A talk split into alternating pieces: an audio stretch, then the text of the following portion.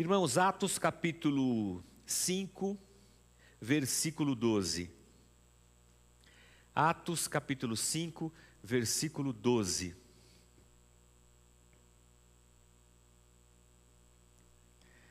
É o nosso texto de hoje.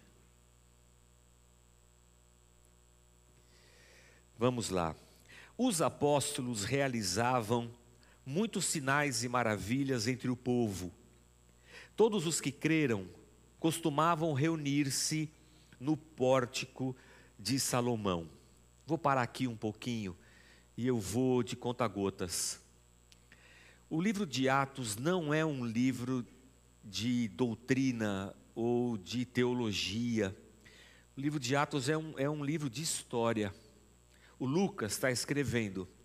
Lucas escreve o Evangelho, que leva o seu nome, Lucas, e depois Lucas segue escrevendo e lhe conta a história dos primeiros anos da igreja, que são os Atos dos Apóstolos. E ele escreve esse, esse material todo para um amigo chamado Teófilo.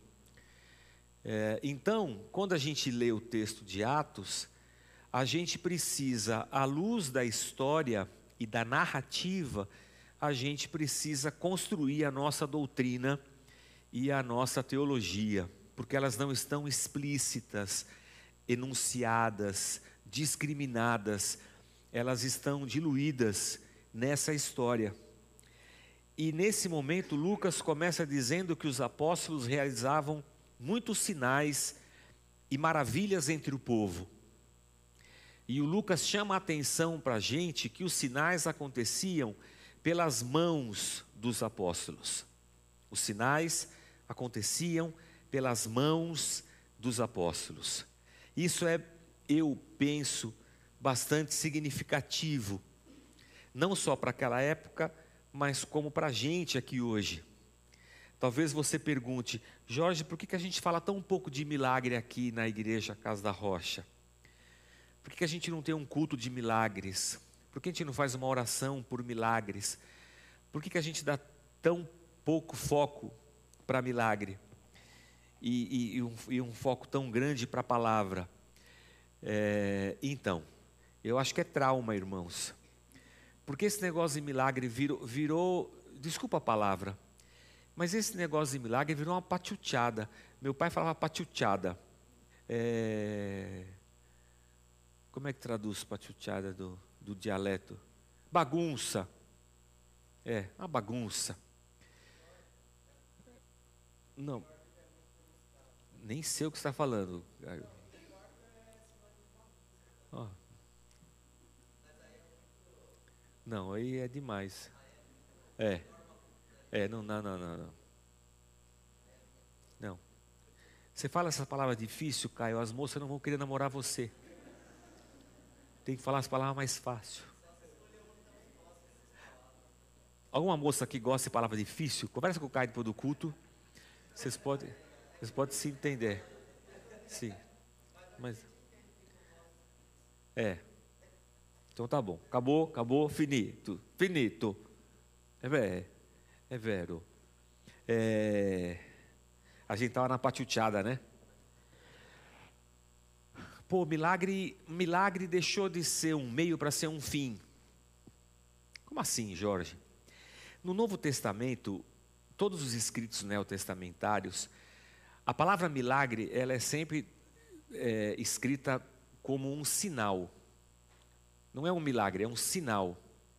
Quando a gente opta para fazer a tradução do grego para o português, a palavra que mais se enquadra é milagre.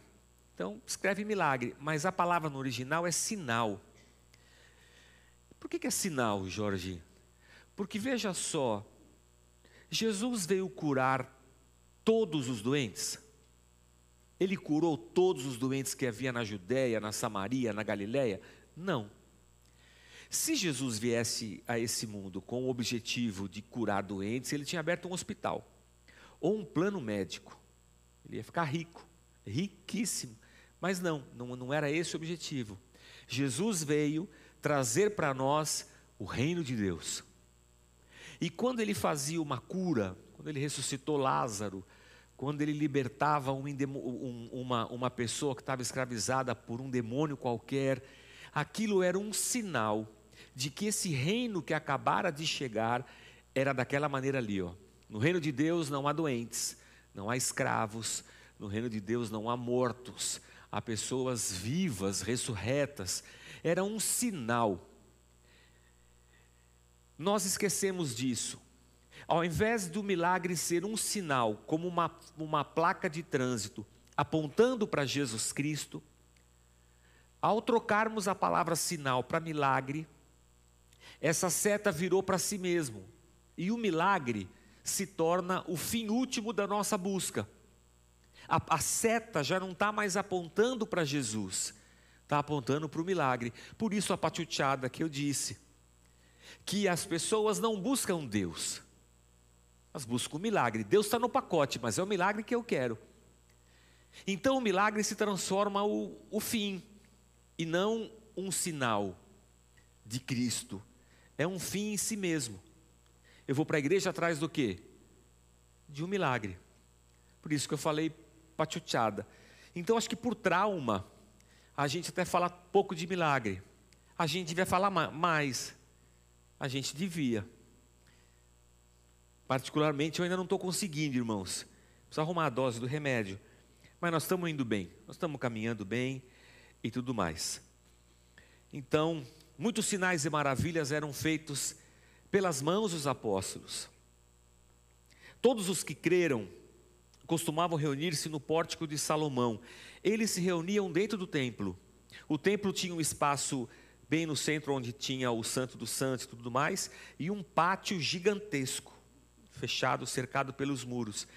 E eles entravam lá e nessa nessa coluna chamada Pórtico de Salomão, os discípulos de Jesus se reuniam e eles ficavam lá falando de Jesus Cristo e do reino de Deus. É, e eles se reuniam lá.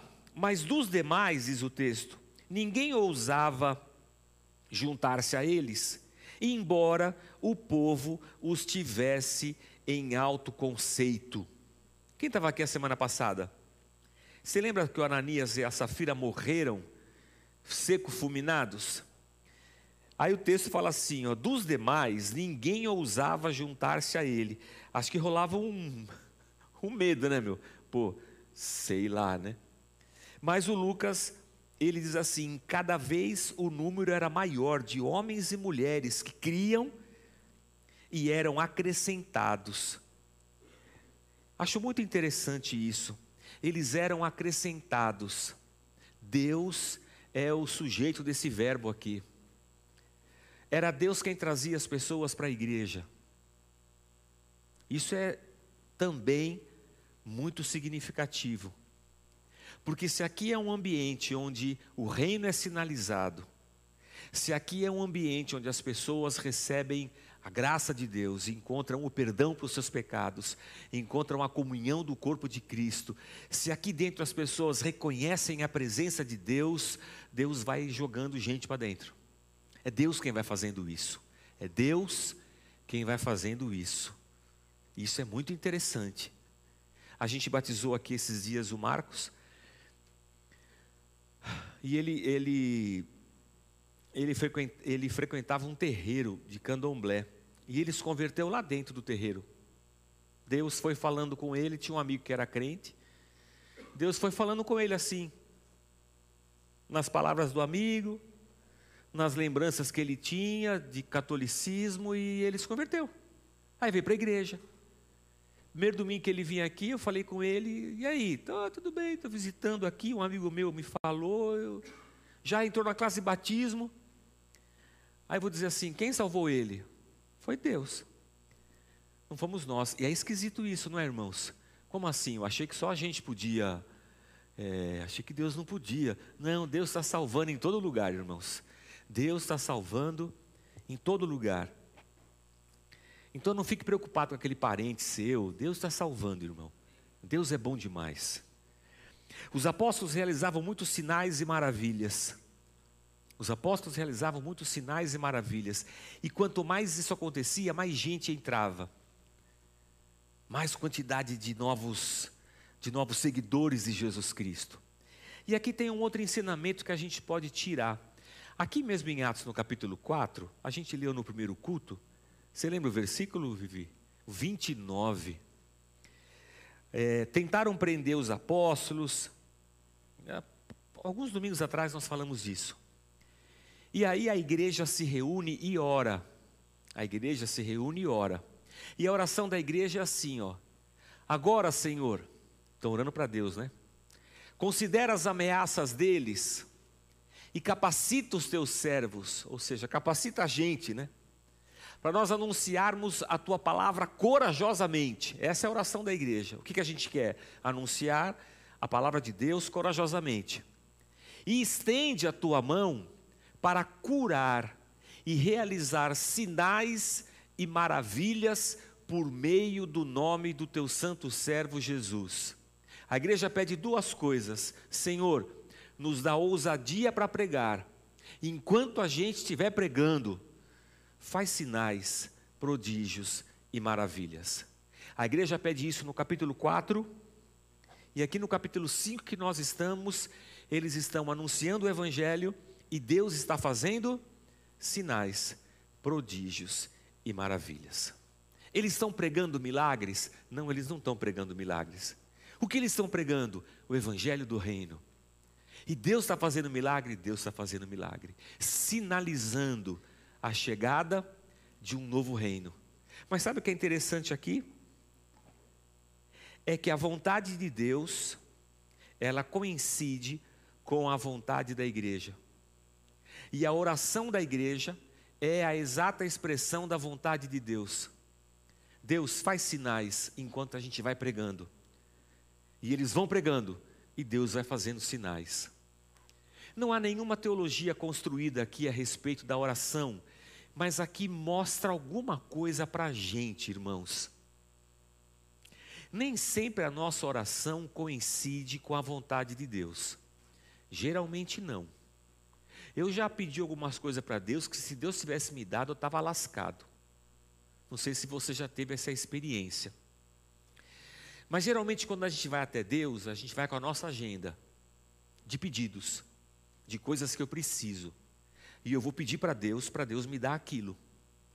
E nós religiosamente entendemos que existem certas atitudes nossas que podem mover o coração de Deus. Ó. Ou seja, eu posso convencer a Deus a Deus fazer a minha vontade e atender a esse meu pedido.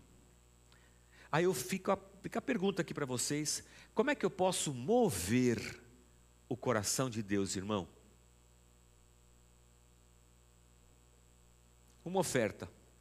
Você estava aqui no outro culto? Você ficou nos dois? Ah, mas você não estava aqui no culto das nove? Não, não estava. É. Ele falou que se der uma oferta, move o coração de Deus. Mas é qualquer oferta? Não. Tem que ser uma oferta boa. De sacrifício. Um sacrifício move o coração de Deus. Move. Move. Subir o monte e orar no monte de madrugada. De madrugada, irmãos, a fila de crente pedindo é bem menor. Os crentes pedem de dia, de noite eles dormem. Aí eu vou de madrugada, madrugada. A fila de pedido é pequena. E se eu for de madrugada no monte, irmãos? Sacrifício, Senhor. Sacrifício move o coração de Deus. E se eu fizer um carnê? Aí um carnê aí é, é liberação dos céus. Antes de pagar a primeira já vem um milagre, não é? Pode fazer o carnê hoje, que antes de você pagar, eu profetizo, antes de você pagar a primeira parcela, o milagre já chegou. É. Que mais, irmãos? Você percebe que na nossa cabeça religiosa, a gente acha que sacrifício agrada a Deus. Por isso que a gente faz. Não, um copo com água já é um avanço, né? Ele perguntou se o copo de água é um sacrifício. Não, não tem sacrifício nenhum, só tem crendice popular. Isso é mandinga. É. Isso chama mandinga. Boa cumba. Mandinga. É isso aí. É. Mas a gente tem uma, uma um, um, um, passa na nossa cabeça que sacrifício é uma coisa que agrada a Deus. Tanto é que quando alguém faz uma promessa para Deus dar alguma coisa, ele sempre oferece para Deus uma desgraceira. Subir escada de, de joelho, é, ir até Aparecida a pé. Ele não faz, ele não faz assim, Senhor, o Senhor me der isso aqui, vou celebrar com uma festa, vou chamar todo mundo em casa, vamos beber cerveja e comer um churrasco. Não. É andar de joelho, é sacrifício, é sacrifício que Deus gosta. Deus é um Deus sádico. Ele gosta de ver a gente sofrer, joelho ralado de sangue. Sacrifício. O, o, Caio não é um diálogo, isso aqui é uma pregação, Caio.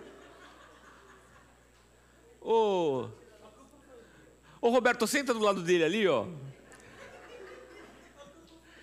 Oh, caramba, você. Quer essa igreja aqui, irmãos? Eu vou te falar, ninguém respeita o pastor, meu. Hã?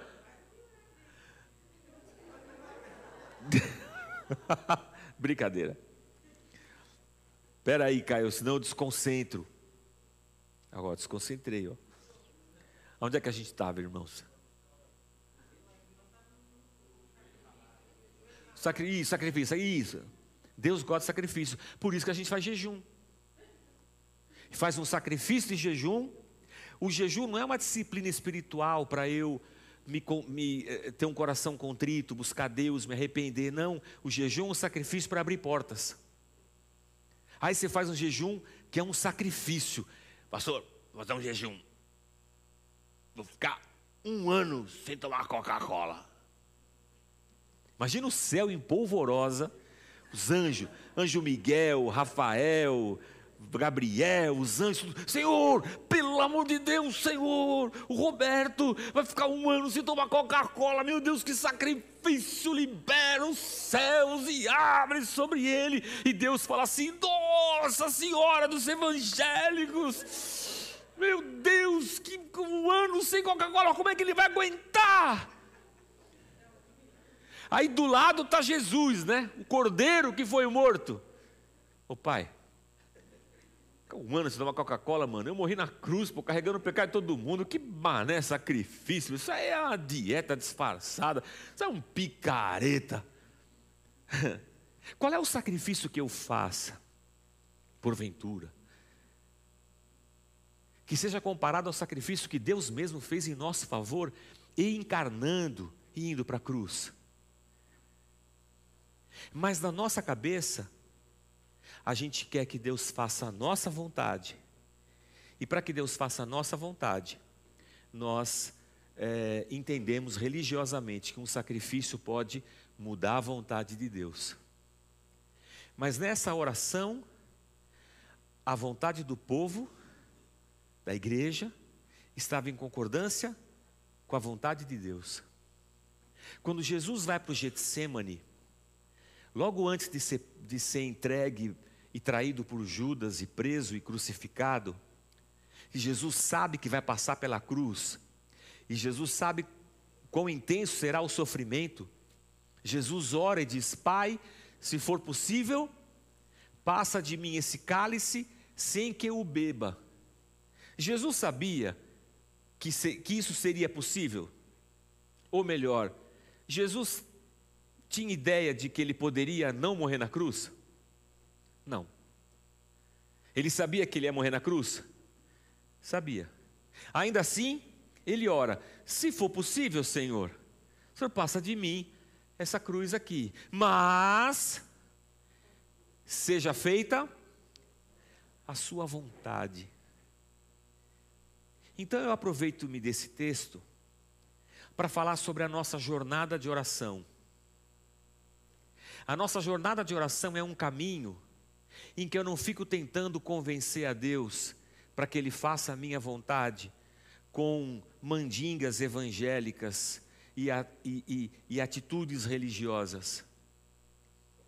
Mas eu vou na minha jornada de oração para mortificar a minha carne e para que a minha vontade se conforme à vontade de Deus. O meu caminho de oração, a minha jornada de oração e de fé é um caminho onde eu me apresento diante de Deus e eu falo: Senhor, seja feita a tua vontade. e eu abro mão da minha. E eu descubro que a vontade de Deus ela é boa, perfeita e agradável. E eu descubro que fazer a vontade de Deus é, é, é a melhor coisa para mim. Mas essa jornada não é uma jornada simples. Ela não acontece da noite para o dia. Ela é uma jornada pedregosa. Ela é um caminho bem estreito, onde nós cristãos é, andamos todos os dias. Mas aqui nessa igreja, Deus está dizendo que, o Lucas está dizendo que aconteceu isso. E talvez essa seja uma lição para nós, como pessoas e como igreja. Senhor, ajuda a nossa comunidade a descobrir a tua vontade e que a nossa oração coincida com a sua. E enquanto a gente for anunciando o teu reino, o Senhor vai fazendo sinais aí. O Pedro, o Paulo, os apóstolos, o Paulo não está aqui ainda, né? Pedro, Tiago, João, o barquinho, todo mundo. É, eles não abriram a igreja do milagre. Podiam ter aberto. Deus está aqui, uma igreja de milagres. Não, eles estavam só anunciando o evangelho do reino. E Deus ia sinalizando que Deus estava ali. Isso era um bom slogan para a igreja, irmãos. Deus está aqui. Vamos, já tem? Mas sempre também você vai. Eu queria botar aqui na placa da igreja. Você me... A mão de Deus está lá, não está aqui.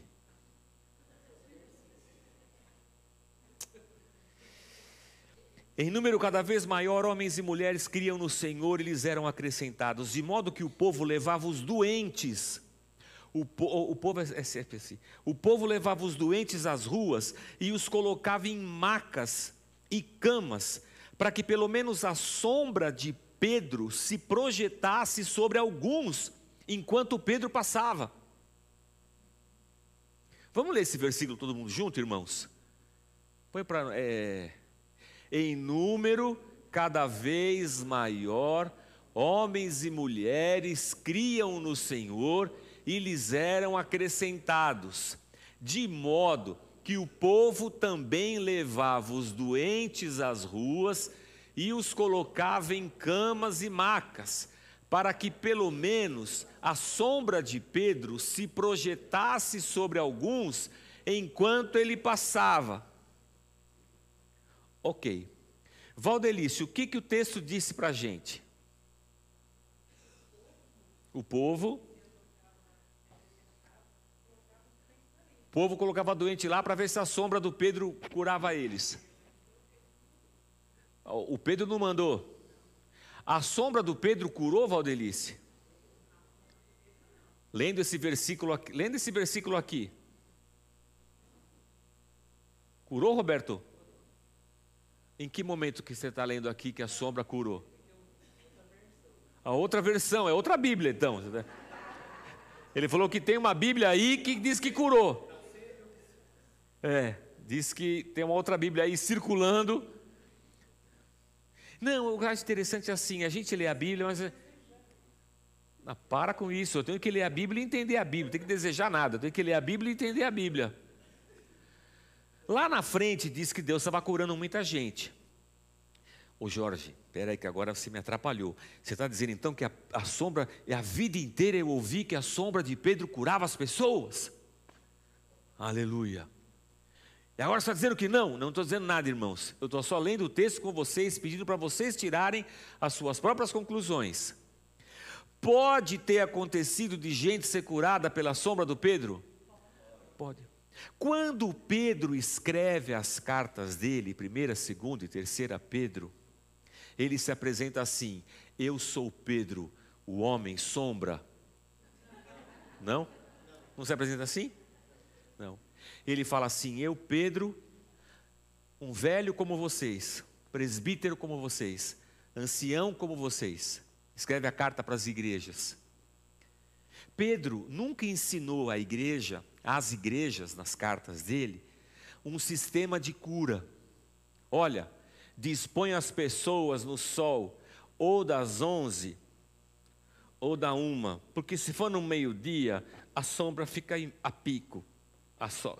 Mas se for já no final de tarde, que a sombra, é, a sombra fica esguia, tu faz as fileiras e vai passando que a sombra vai curando. Não, isso não está na Bíblia.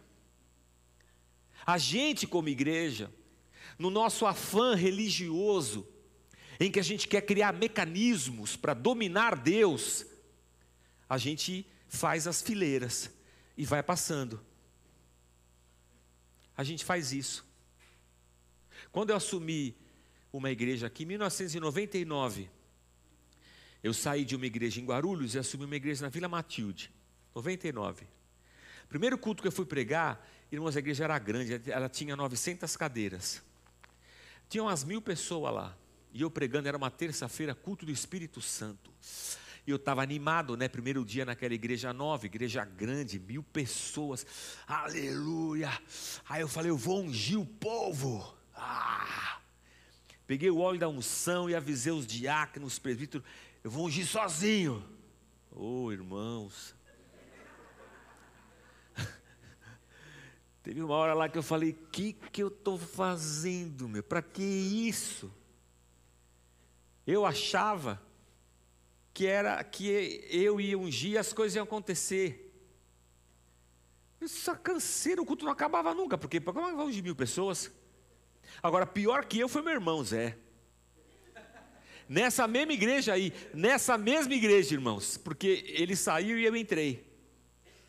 Ele pregando aqui. Aqui eu sou chique, eu sou tipo Sandy Júnior, né, irmãos? Eu tenho um microfone aqui, ó. Ele tinha um microfone assim, ó. Aí ele pegou o óleo da unção aqui na mão, chegou um cara. Quando ele botou o óleo da unção na cabeça do cara, ele fez uma conexão elétrica e ele deu um choque no cara. Quando ele deu aquele choque no cara, ele falou assim: Mano, eu estou poderoso. E aí, irmãos, ele saiu orando igual um louco pai, pai. Daí ele falou assim: ah, foi só um choque do microfone. O cara deve estar tá correndo até hoje, irmãos, deve ter virado missionário. Meu Deus, me deu um choque. Foi... A gente acha. A gente acha que a gente é alguma coisa, porque religiosamente a gente quer dominar Deus. No fundo, a gente quer dominar as pessoas. A gente quer ser o, o intermediador entre Deus e as pessoas. De uma certa forma, eu quero ser respeitado, adorado, reconhecido. E esse caminho religioso, ele é, ele é, bem, ele é bem disfarçado assim, ele vai só afastando a gente de Deus. Pedro não fez nada disso. As pessoas levavam, é lógico que levavam, as pessoas estavam ali diante de Deus, estava acontecendo um negócio maravilhoso, o Espírito Santo tinha descido, era, era muita cura, era um, era um poder de Deus, e o povo estava nesse, sabe, nesse mover todo aí. Mas daí eu criar uma religião, a igreja do Pedro da Sombra, primeira igreja da sombra do, do, do, do Evangelho circular, sei lá, é igual eu, daqui a pouco eu fico animado com dois cultos, vou, falar, vou abrir uma casa da Rocha Tatuapé na Penha. A casa da Rocha Tatuapé na Penha, é na Penha. Agora eu vou abrir a casa da Rocha Tatuapé em Itaquera. Vou abrir a casa da Rocha Tatuapé no Arthur Alvim. Vou abrir a casa da Rocha Tatuapé na Austrália, alçando voos maiores. Aleluia. Aí cada igreja dessa que eu abri, como está debaixo da minha alçada, da minha cobertura, da minha unção, eu posso cobrar o royalty, né, irmãos? A franquia, sabe, uns 20%, você acha que é 20 é, é pouco? 30? 40%? Estou gostando do Roberto, irmãos. Quer ser meu sócio, Roberto, nesse negócio? Você cuida do administrativo, 40% de toda a arrecadação você percebe que essa, essa coisa da religião ela, ela é bem perigosa, tá? Mas eu vou continuar aqui. Afluíam também multidões das cidades próximas a Jerusalém, trazendo seus doentes e os que eram atormentados por espíritos imundos, e todos eram curados. Era isso que estava acontecendo. Então, o sumo sacerdote, então, o sumo sacerdote, todos os seus companheiros, membros do partido dos saduceus, ficaram cheios de inveja. Irmãos, quem é o sumo sacerdote? É o maior representante da religião de Israel nos dias de Jesus, descendente de Arão. É o sumo sacerdote quem entra no Santo dos Santos. Os outros sacerdotes não entram. Eles fazem ofertas, mas quem entra no Santo dos Santos é o sumo sacerdote. O sumo sacerdote é a maior autoridade religiosa em Jerusalém. É. Ele e os companheiros, os outros sacerdotes, e os membros do partido dos saduceus, os saduceus vêm da família de Zadok, o sacerdote, também são pessoas ligadas à religião do templo nos dias de Jesus. Você não ouve saduceu no Antigo Testamento, mas no Novo tem. Esses caras todos que são a nata da religião judaica, o texto diz que eles ficaram como? Inveja. Irmãos, então que vai de quem? De Deus? Porque se é Deus que está fazendo o milagre, se é Deus que está curando pessoa, e o religioso, que devia ser a religião de Deus, está com inveja. Como assim com inveja? Eles têm inveja, irmão. O religioso tem inveja quando a igreja do outro cresce mais. Quando a igreja do outro, quando o outro fica mais famoso. Aí ele vai saber o que a gente tem que fazer para crescer. Eu quero abrir a casa da rocha Tatuapé lá na Penha. Olha, tem que pintar, tem que pintar o palco do preto, de preto, que está na moda. Nós já pintamos. Não está dando certo, irmãos. Mas nós pintamos. Tem que apagar a luz. Apagar a luz eu me recuso, irmãos. Mas apagar a luz, porque atrai os jovens. Aleluia. Você pode também fazer células para crescer. É? É. Aí você tem que fazer. E como é que eu faço? Faz um curso para líder de células. Ah, e aí você faz um curso para líder de líder de célula. Ah. E o povo? O povo você ensina eles a não desobedecer, a ser submisso, a não ser rebelde, para poder obedecer o líder da célula. E o líder da célula tem que obedecer o líder do líder da célula. E todo mundo tem que obedecer você. Aí estou gostando disso aqui. E aí cada célula tem que multiplicar. Ah, cada célula tem que virar duas e arrumar mais um líder. Ah, e cada célula tem que dar o dízimo. Ah, ah vamos crescer, pô. Nós vamos multiplicar, marketing de rede. Nós vamos crescer, irmãos. Aleluia. Aí vou ficar com inveja de Deus. Você percebe como a religião pode não ter nada de Deus? Como é que é assim? Como é que pode Jesus ser o filho de Deus? Ele é o Deus na terra. E o povo que deveria ser o povo de Deus se transforma numa religião onde Deus não está. Que louco, né, Jorge? Louco demais. Ainda bem que hoje em dia não acontece mais isso, era só naquele tempo. a gente às vezes se vê brigando e a gente defendendo denominação da igreja. E às vezes, irmãos, a denominação para nós é mais importante do que Deus. Porque na nossa cabeça nós acreditamos que Deus só está na nossa denominação. Vocês não, vocês são pessoas maduras e inteligentes. Mas quando eu me converti, eu falava: Meu Deus do céu, que sorte, que sorte a minha. Porque a igreja que eu me converti ficava na rua do lado, 100 metros da minha casa. Eu ia a pé, eu e o Zé. E todo mundo vinha na minha casa. E eu falei, olha a minha sorte. Minha mãe tropicou, caiu na igreja evangélica, se converteu.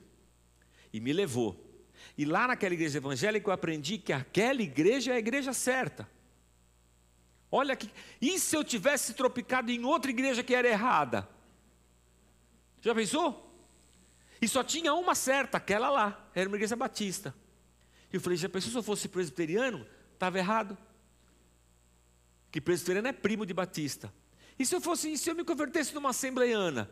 Nem para o céu vai a assembleiana, não vai para o céu. Pentecostal. E, que sorte a minha. Aí a gente se vê brigando pela nossa denominação, a gente se vê brigando pelo nosso pastor, nosso líder, como se ele fosse o, o último homem de Deus sobre a face da terra.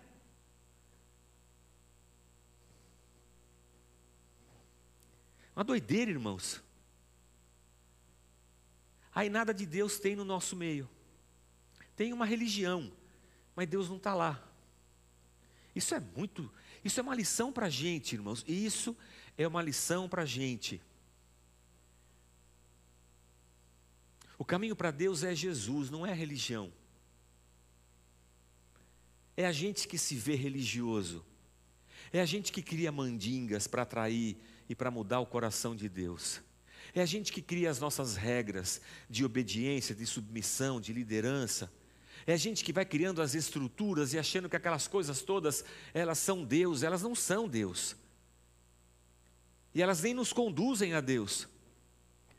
Na verdade, é um monte de inveja, de gente disputando por espaço, por poder, por domínio das pessoas. É só você. Aqui, aqui não tem importância. Outro dia a irmã falou assim: Pastor, eu vou sair da igreja. Eu falei: Que bom, irmã. E para onde você vai? Ah, eu vou para a igreja do meu irmão. Falei: Está precisando de cadeira lá, alguma coisa para te ajudar? A gente te ajuda. Não, é que meu irmão é pastor, pediu minha ajuda. Eu falei: Então vai na bênção. Passou uns tempos, ela voltou. Pastor, eu já ajudei, posso voltar? Eu falei: Pode, você é bem-vinda. Aqui está tudo certo. Vai para a igreja lá, vou ficar bravo, que você vai para a igreja, seu irmão, vou ficar bravo. Mas teve uma irmã que eu fiquei bravo.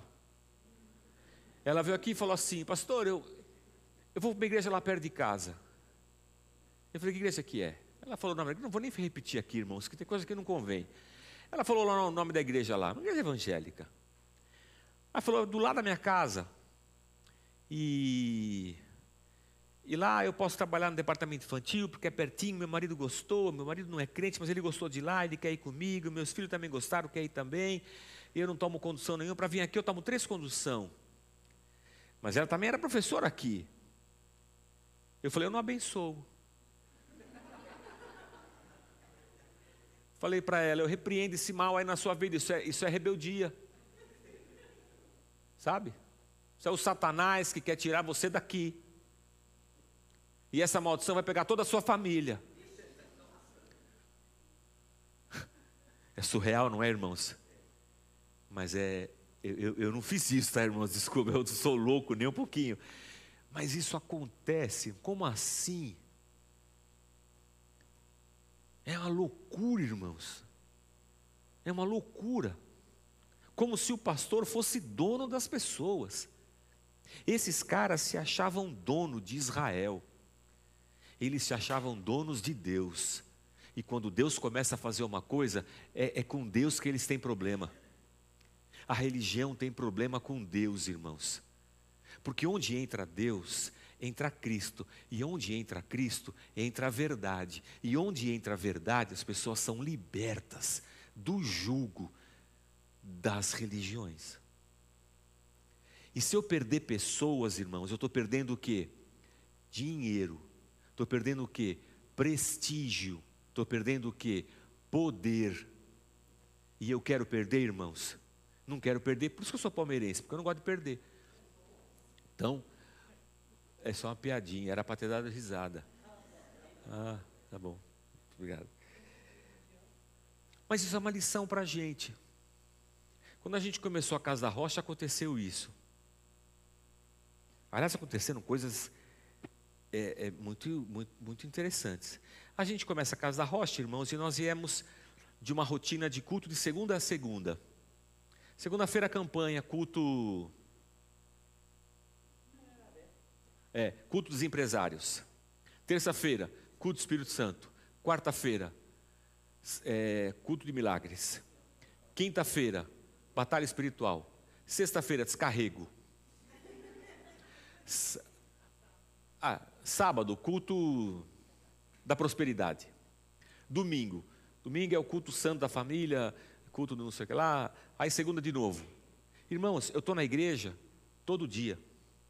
Que hora que eu vou no batizado do sobrinho, na festa de aniversário não sei quem? Não vou, porque não pode. Porque se eu, se eu for, vai ficar brecha.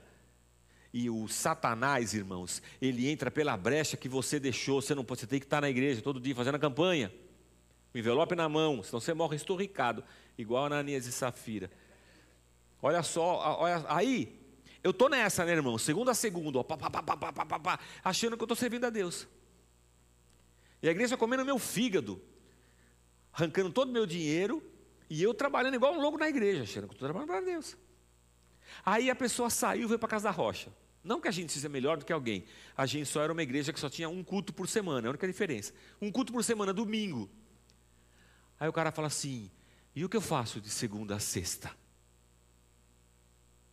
Aí você namora a sua esposa, vai no shopping com ela, ore em casa, lê a Bíblia, faz oração, tem um momento lá com Deus, brinca com seus filhos, vai visitar sua família, visitar sua mãe.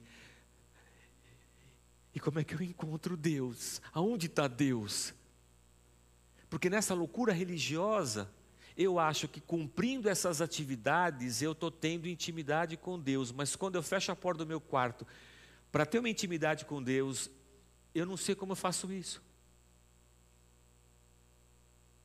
E eu percebo o quão distante eu estou de Deus, apesar de estar muito próximo da religião. Aí eu percebo todo, todo aquele mecanismo, aquela doideira, que Deus não estava ali. Deus não está preocupado com o meu sacrifício, Ele já fez o sacrifício por mim. Não está preocupado se eu vou na igreja de segunda a segunda, porque é, eu, eu vivo Cristo lá fora, né? É muito louco isso que o texto está dizendo para a gente. É muito interessante isso que o texto está dizendo para a gente. Então o sumo sacerdote e todos os seus companheiros membros do partido dos saduceus ficaram cheios de inveja e mandaram prender os apóstolos. Eu já vou acabar. Prenderam eles numa prisão pública. Pronto. Mas durante a noite, irmãos, um anjo foi lá. Deus, irmãos. Deus, Deus é fogo, irmãos. Deus estava Deus estava com vontade mesmo de azedar o negócio para os saduceus. Deus foi lá, abriu as portas da prisão, levou os apóstolos para fora e falou assim: vão lá no templo e prega tudo de novo. Acabaram de ser presos lá, e Deus fala assim: vai lá e prega tudo de novo essa mensagem da vida. Oh Deus, nós acabamos de ser presos. Então, vai de novo, quero ver o que eles vão fazer. De novo, de novo.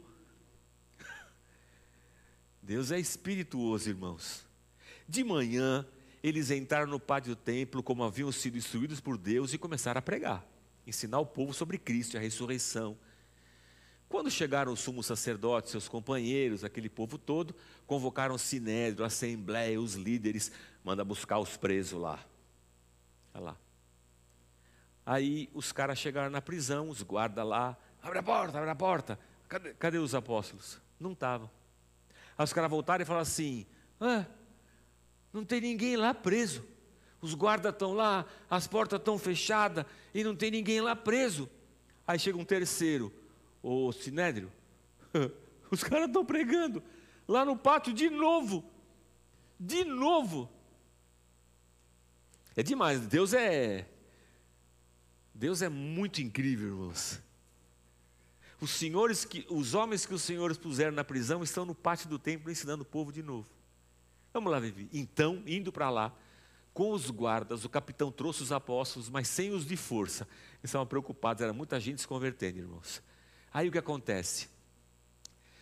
Apresentaram-nos ao sinédrio para serem interrogados pelo sumo sacerdote, que lhes disse: Nós mandamos vocês não pregar mais em nome de Jesus. Mas vocês encheram Jerusalém com essa doutrina aí, e vocês querem nos tornar culpados do sangue de Jesus Cristo. E aí o Pedro e os outros apóstolos responderam: Ah, você quer que a gente faz o quê? É preciso obedecer antes a Deus do que a homens, do que a vocês. O Deus dos nossos antepassados, diga comigo, irmãos, o Deus dos nossos. De novo, Deus dos nossos antepassados. Espera aí. Os apóstolos discípulos de Cristo e os fariseus, e os saduceus, os sacerdotes, o que, que os apóstolos falam? O Deus dos Isso quer dizer, o nosso Deus, Deus de Abraão, de Isaac, de Jacó, Criador dos céus e da terra, nosso Deus. Eles colocam os saduceus e os sacerdotes dentro desse mesmo espectro de ação do Deus Criador dos céus e da terra, o nosso Deus. Só que aí ele chuta o pau, né? A quem os senhores mataram, suspendendo-o num madeiro, Deus o exaltou, elevando-o à sua direita como príncipe e salvador, para dar a Israel arrependimento, perdão de pecados. É para dar milagre, irmãos? Não. É para dar cura? Não. Arrependimento e perdão de pecados. Ainda assim, eles estão chamando sacerdotes, saduceus, ao arrependimento e ao perdão de pecados. Então, esse texto fala para a gente sobre a nossa jornada de oração. Esse texto diz para a gente o quão, o quão danosa, quão danosa é a religião e os seus resultados na vida da gente. E esse texto diz para a gente que Deus está sempre abrindo as mãos, ofertando a nós arrependimento e perdão, nos chamando ao arrependimento para nos dar o seu perdão. E o Evangelho, irmãos, não é outra coisa a não ser essa mensagem. Nós somos pecadores. E Deus quer que a gente tenha consciência disso, porque conscientes disso, nós podemos encontrar nele perdão para os nossos pecados. A religião nos torna arrogantes, porque quando a gente já fez tudo que a religião mandou, a gente fica meio.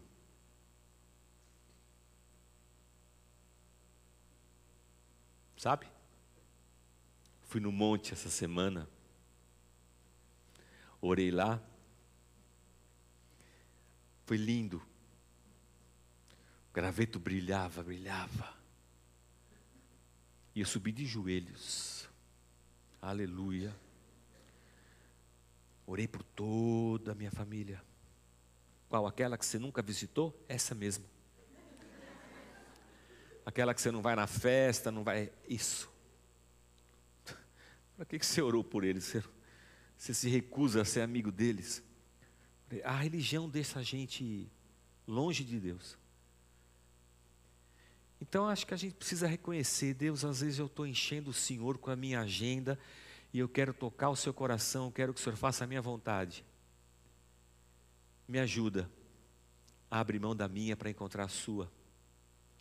Me ajuda a reconhecer os laços da religião que me afastam de ti. Me ajuda a te encontrar lá na intimidade da minha casa, na tua palavra, na oração. E me concede perdão para os meus pecados. Eu acho que esse texto deixa essas três lições para a gente. Para nós, pessoa física, e para nós, pessoa jurídica como igreja. E que o Senhor nos abençoe. Em nome de Jesus. Vamos ficar de pé, gente? Vamos orar?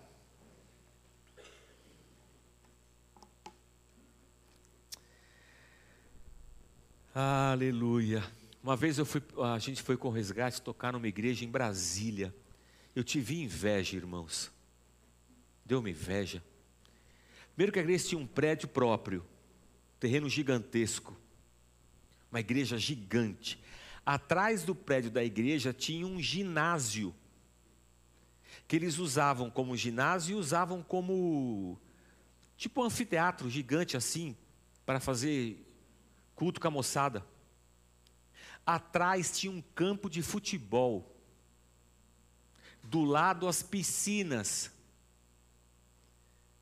E as salas de aula, devia ter umas dez. Em todas elas tinha um piano. Para aula de música, para tudo. E eu falei, oh Senhor, que inveja Senhor. Estou pagando um aluguel lá, um sufoco lascado não tenho nem quem. Agora que apareceu uns pianistas aqui, lá tem dez pianos, não tinha nenhum. Falei, Senhor, que inveja. Vou pintar a igreja de preto para ver se eu consigo encher de gente. Oh Senhor, ajuda a gente, ajuda a gente, ajuda a gente. Feche os teus olhos, meu irmão, vamos orar. Pedir que o Senhor tenha misericórdia de nós. Quantas coisas que nós já fizemos em nome da religião, e quão distantes que nós não ficamos de Deus por causa disso. Acreditamos no carnê, no óleo, no sal grosso. Acreditamos na toalha, na meia, no sabonete, na fronha. Acreditamos nos, nos, símbolos proféticos e nas atitudes proféticas. Acreditamos em tanta coisa quando a gente só precisava mesmo era aproximando-nos de Deus, arrependermos-nos e dizemos assim: Senhor, seja feita a tua vontade. O que nós precisávamos era trilhar a jornada da oração, mas nós ficamos tentando, com atitudes religiosas, mover o coração de Deus para Ele fazer aquilo que nós queríamos que Ele fizesse.